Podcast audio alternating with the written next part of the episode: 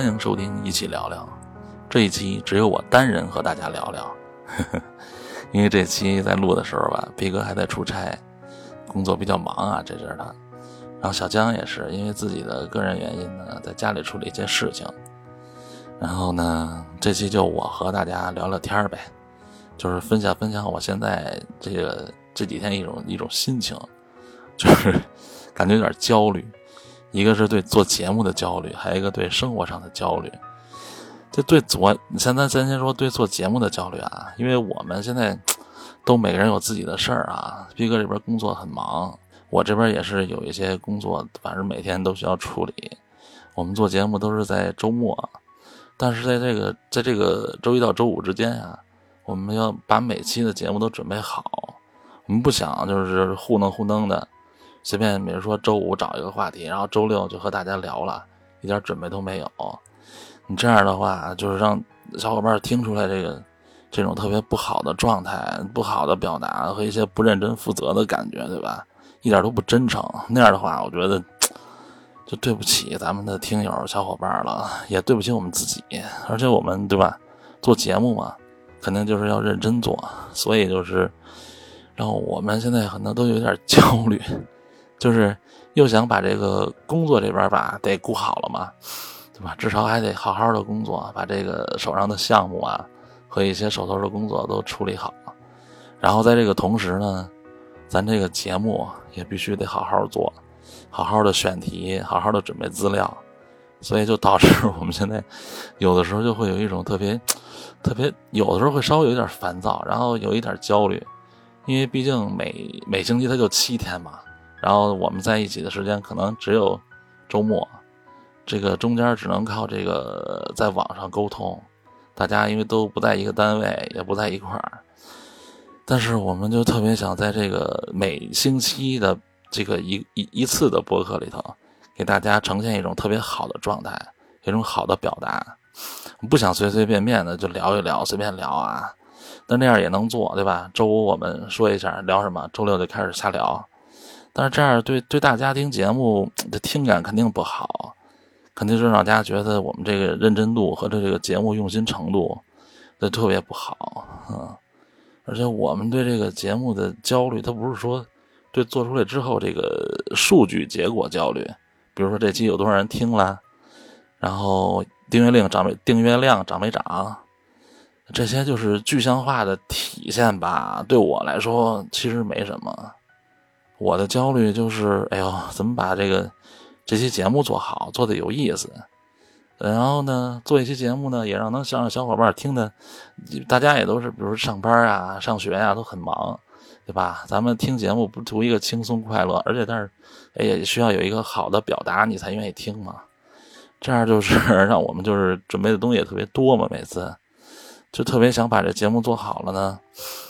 当然，一方面啊，做做做节目对我们有一些好多成长，因为你做节目就得了解这期的节目你要什么内容，对吧？然后也让我们就是又吸收了好多知识，就同时也感受到这个时间特别的紧张、急迫。你然后每期节目，因为我们都要熟悉这每期的内容啊，还要查好多的相关资料，就反正就是从这个做这播客开始吧。我这个最大的感受就是时间太紧张了，因为白天要上班嘛，你不能，咱说摸鱼工作，摸鱼工作也不能太明显的，只能是抽空，然后午休的时候，把这个，比如这期要做的内容，然后周一到周五吧，午休的时候好好的那个熟悉熟悉，查查相关资料。晚上你看回家，我这还有孩子，我还得陪孩子玩会儿。就等到小孩他们都睡了，然后我才能就是开始真正的大段大段的有时间查，然后查阅资料啊，看一些相关视频，准备咱们这个本每期的节目。但是我说实话，我每次开始录节目的时候，我都担心录制的时候会出现各种情况，比如说咱这个设备问题，就哪儿没调好啊。或者哪儿调调使着使出毛病了，然后比如这个话筒哪儿又炸了音了，然后这儿又呲了，啊，还有这个咱这软件有时候你调不好，它这个 它这个嗯音频硬件，有时候我这个怕调不好，就是没没没没出来，一会儿又没录上，反正就是老有一种 焦虑。你比如你像这上一期我和逼哥录这个《灌篮高手》的时候，我们俩就特别激动的、特别就激情的聊了一个多小时，然后等到这个录完之后，我再一看这个轨道这个时间，才十几分钟。就当时我这个心就凉了，直接我这个整个人就不好了，就有了一种要崩溃的感觉，就那种状态，你知道吗？就抓耳挠腮的，就感觉自己，哎呀，我去，好不容易那情绪那么饱满，就是好多东西都是有感而发、临场发挥的，你这个自己没自检查好这些东西，就特别自责。当然肯定是能重新再录一回啊。可是你重新再录一回，那个情绪感觉就不对了嘛。然后就是，你那个时候第一次你录的时候，都是好多都是临场发挥的，聊到哪儿了，突然哎灵感来了，说一句，然后那种感动点吧，也特别就是 特别真实。你再再录一回，肯定就 就就跟演绎似的了。而且你这个第第一次和第二次的点肯定都不一样，所以我就哎呦特别痛苦。还好啊，还好。这些都是虚惊一场。后来仔细仔细的查了一下，是录上了，是录上了。就这么一个，每次录节目我都会有这种焦虑，嗯，就怕这个音频软件调试不好，然后话筒啊会不会录着录着就出毛病。我还怕就是反正就各种原因吧，导致咱这节目没录上，或者呈现出来的这作品吧，就是表达的也不太好，哪方面都不好，然后让小伙伴听着就不舒服。所以就是每次我们这个开录之前，我都要反复、反复的确认万无一失，就把这一些叫什么，嗯，所谓的可控的意外，我都给它扼杀在摇篮里头。然后，但是特别爽的就是每期我录完了呀，我就特别舒服。就是你知道为什么？就那种感觉，就是。就就是就是感觉就是像我和大家说完了一个我想分享的好多观点，然后这期呢，我和你们分享了好多故事啊，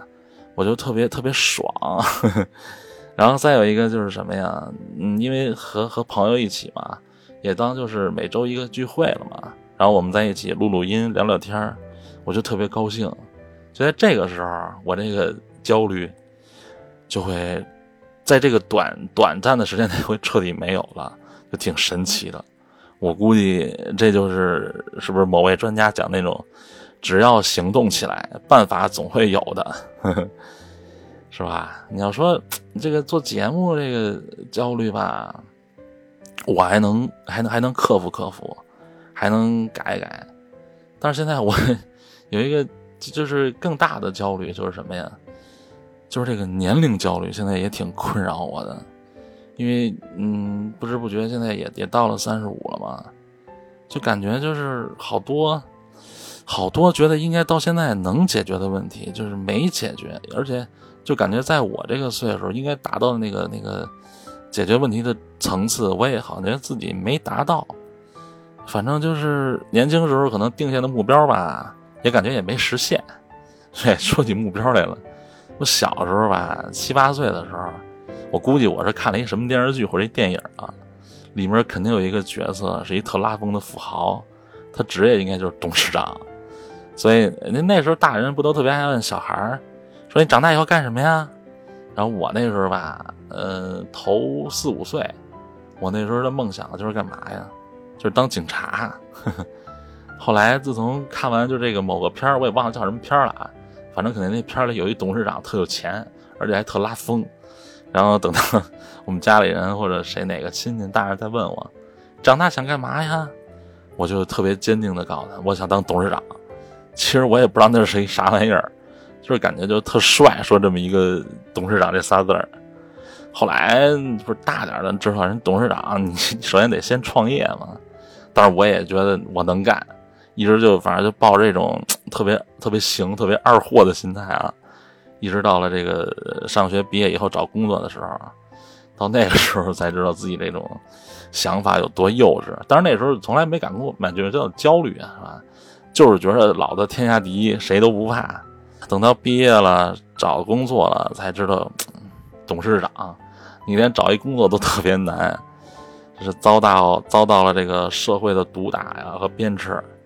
这就是什么呀？所谓的那句老话叫“真是人教人啊，怎么都教不会；事儿教人吧，一次就行。你这你找工作你都找不好，还当什么董事长啊？哎，对，而且我这个找工作的时候也特别逗。我们那时候，因为我是中专毕业啊，就是中专毕业之后直接就上班了。上班的时候，你好多工作他也不要你啊，然后就自己找。那时候那时候学校给推荐了一叫什么什么网的那个旅行社，反正就是给人接电话，算是一个接线员我也不太想干，后来就出来自己找。找工作特别不好找，那个时候，那我还我还那个说干过什么地铁保安，然后什么这个电话销售员吧，反正是各种找了一一溜够一工作，还好，嗯，后来就自己学了学这个，报了班学了网络了，然后慢慢的考大专考大本，在这个时候也是家里头就是先跟家里人一块干嘛，然后一慢慢熟悉这个职场，熟悉这些就是。我的这些专业嘛，网络专业，因为中专学的就是网络嘛，就是没深学，后面慢慢自己在学嘛，然后一直就走这个网络这条这条这个线儿。但是你看，因为那时候不是说当想当董事长嘛，后来经历了这么多，才知道不可能。后面的想法就比较务实了，比如说在自己这个专业上发展发展。可是这么一晃，就这么多年了啊，到现在了，感觉依然觉得是好多事儿都没达到自己的这个。应该发展到的预期，所以就是也会有一些，而且到这个岁数了吧，三十五岁嘛，就会有一些特别实际的焦虑嘛。但是你要说，你让我重新再来一回，我可能也还是这样，因为可能就这种性格，不是那种特别特别的能能能较真到底，能把这事儿就是认真完成的特别百分之一百二那种那种性格，可能还是比较比较散啊。但是你现在到现在了，就嗯，就感觉就是，你看到好多这个年轻人吧，二十多岁年轻人这种那些那些小孩儿，人家那些做法想法啊，你感觉一股年轻的气息就扑面过来了。反正对我现在这个冲击挺大的。而且人家现在有有堆，你现在看着好多的比我年轻的小孩们，就是无论认识的还是身边朋友，人家在职场啊或者在生活上都已经做了做出了好多。就是不错的成绩了。你回过头来看看自己，反正在哪方面感觉都没有特别突出的这个成绩或者成就吧，就感觉特别有有又有一些焦虑了。这是真的是现在我特别大的一个焦虑，而且不知道为什么啊，突然这几年现在这个就业环境对这个三十五岁这个群体感觉就是特别不友好。一打开这个招聘软件啊。你好多工作明确都写着不要三十五岁以上的，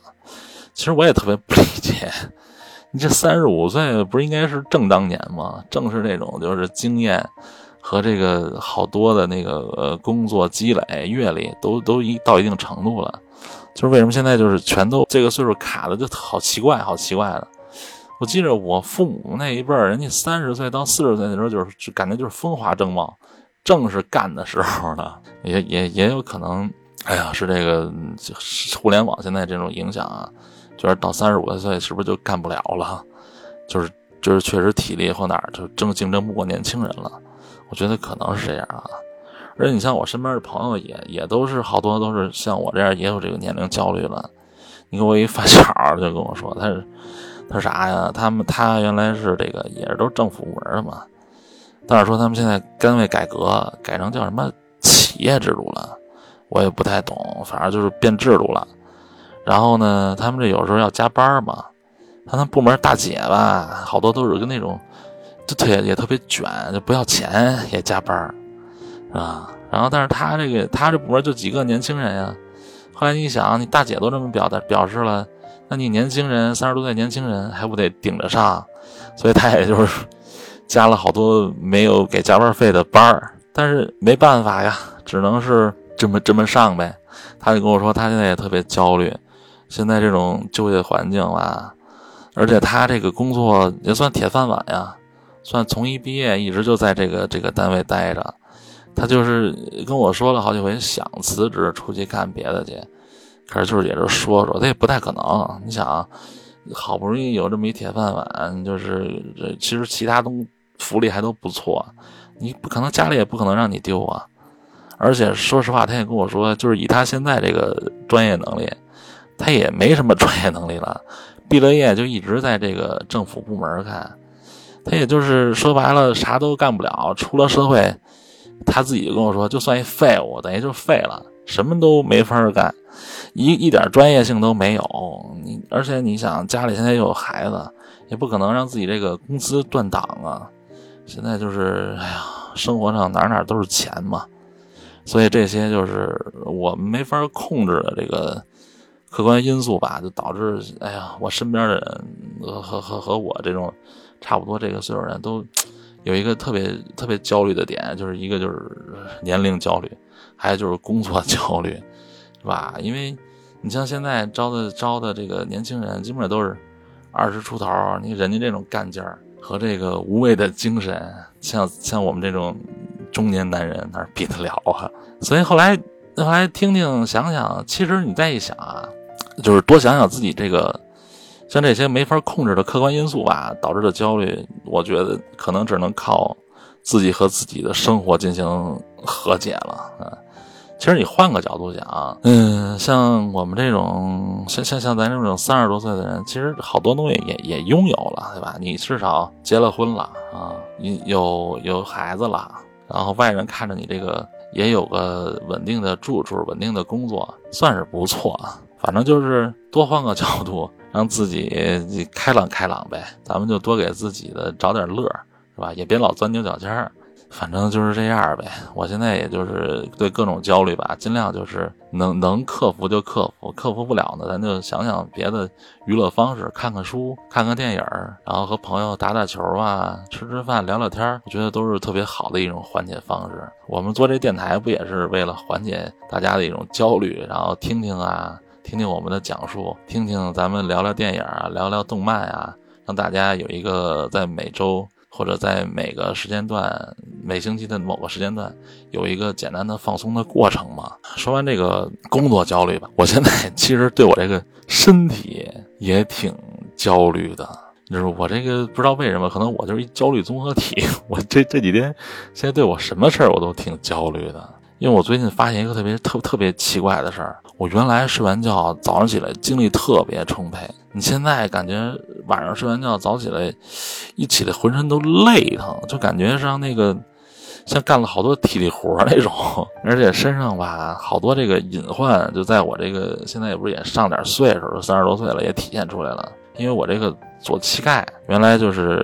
二十多岁小时候头几年打球的时候，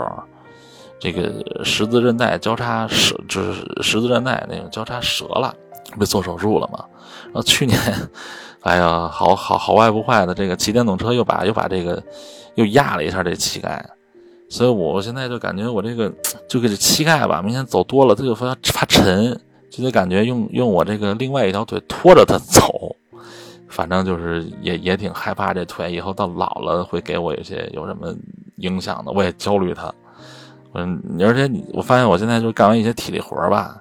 我得缓好久才能把身上那种酸痛感啊。给消除下去，我觉得可能真的是岁数有点大了，而且加上我这个体重也大，我确实有点胖啊。所以我跟这个小伙伴们说啊，如如如果有体重大的朋友啊，咱们还是得该锻炼锻炼，该控制饮食控制饮食。你不为了自己，也得为了家人着想，是不是？然后尽量尽量减轻点咱们自身负担，那这样还能降低点这个得这些高血压、高血脂这些常见疾病的几率嘛，对吧？你好多病不都是就是因为这个咱那个体重或者这个脂肪堆积的太多找到咱们了吗？自己也不舒服啊啊！反正我现在对我这身体也就是有点焦虑，好多这个病不都是咱年轻时候不注意，然后你他到了到了等你上了上了年纪，他不就突然找上你来了吗？我妈不就是吗？年轻时候就是人送外号风火轮，走路咣咣开，就走路我特别快，咣咣的快。我反正每原来跟他出去，我我真是跟不上他，他这个走道速率频率也快。后来。前三两年吧，然后有一次我和他出去，就我感觉他和我走道是一个速度了，因为我走道不快啊，我走道就是是慢悠悠走那种，但是我妈就就就感觉就和我在一在一个水平线上了，而且他迈步的速率不慢，但是好像就是提不起速来了。就那个瞬间，我就感觉到可能是父母老了，而且以后可能就会越来越需要人家咱们孩子，就是嗯，在心理上啊、生活上就就就多照顾他了。反正你看着这个父母这一天一天老吧，我我我也挺挺焦虑的。因为啥？因为你像像我们这个八零后啊。嗯，都是独生子女多嘛，尤其在在在咱这个北京这边，对吧？你说哪天父母就是突然就有有有事儿的时候，我这边连个就是所谓的能商量的兄弟姐妹都没有，全都得你自己拿主意。或者哪天你说他需要在身边陪着他的时候，或他他生个小病小灾的时候，你你你这个得有人陪着他照顾他呀。但是由由于可能你有各种原因，他就在不了他身边。你可能就是工作上的出差了，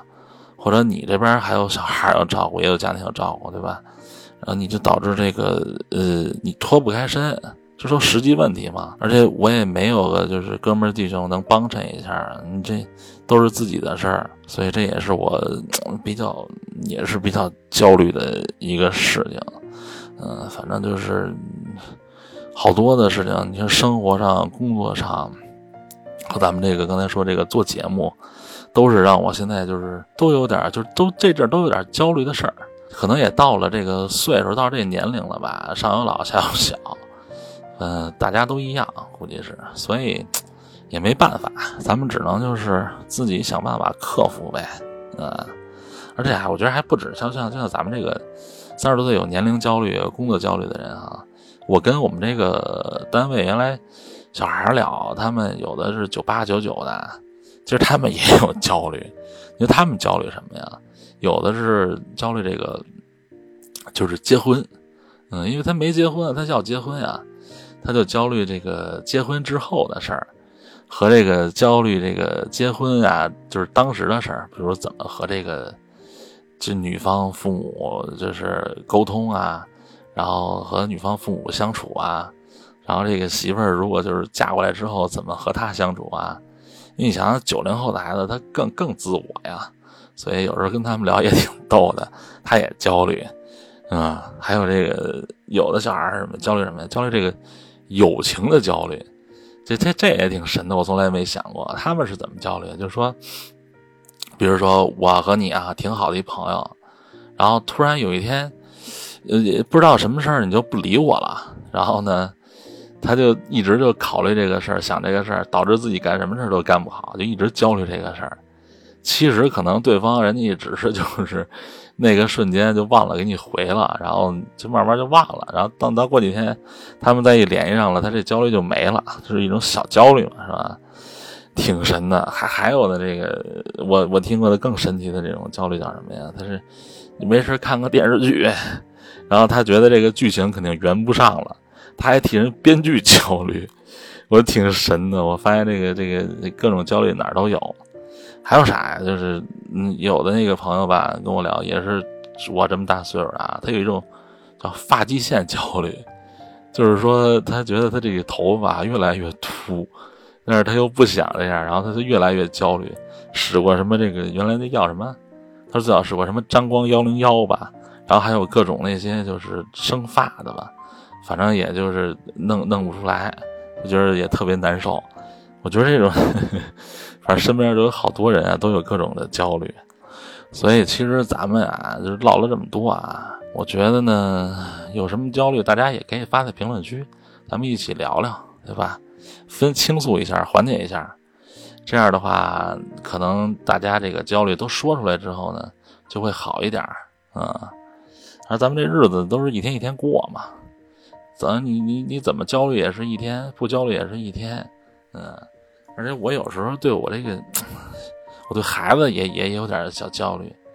因为你这个，哎呀，不知道他以后，因为我这个是是女孩嘛，所以有时候我就想的多啊，也是怕他这个，比如上学的时候啊，受小男孩欺负啊怎么办？然后等到这个呃上初中时候啊，比如你这谈恋爱了。早恋了，我这个当父亲的怎么和他处理？嗯，其实后来我想了想，好多事情都没必要太焦虑。嗯，就比如我这孩子这些焦虑，都是庸人自扰。他自己的成长有他自己的过程，我没必要太强加于自己的这些心情和焦虑到他的那个身上，对吧？嗯，因为我现在这一阵儿不是有点焦虑的状态嘛，所以我就看了看这个缓解焦虑的书和一些那个纪录片儿，正好有一本书，我觉得可以推荐给大家看看，叫《蛤蟆先生去看心理医生》。书里呢，就都是拟人化的小动物，故事大概就是一个蛤蟆先生，他原来是一个特别开朗、特别热情的一个人。突然有一天就觉得自己哪儿都不好了，有点抑郁了。他的朋友发现这个事儿啊，就带他去看心理医生治疗的故事。嗯，每一次都能解决他一些焦虑和很多负面情绪。去一次就解决一点，去一次就解一点。等你把这个书看完了呢，你觉得你自己也和他就是有了一些共鸣，也解决了一些你自己身上的问题。我觉得可以看一看，还挺治愈的。然后那天我又看了一个罗翔老师和余华老师对话的一个访谈节目，余华老师就说啊，当你这个没有一个出口的时候啊，你就是会有一些精神内耗；当你找到了那个出口吧，那一切就豁然开朗了。罗翔老师也在节目里说，焦虑吧，你看似是消极的情绪，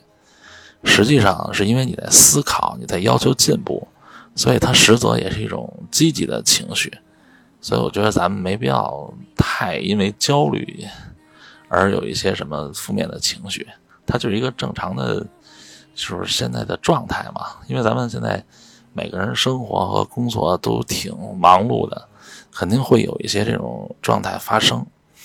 然后咱们如果可以，反正想办法呗，说打打球啊，和朋友聊聊天，也可以在我们这个评论区。把自己想说的、想聊的发出来，咱们一起聊聊，嗯，分享分享，发泄发泄，找到一个宣泄的出口。哎呀，咱们只要是思想不滑坡，啊，解决焦虑、解决问题的办法肯定都比困难多。今天也就和大家聊这么多吧，叨叨半天了，反正就是祝大家，咱们每天都开开心心的啊，好好的生活，好好的过日子。快快乐乐的，行了，这期就这样吧，小伙伴们，拜拜。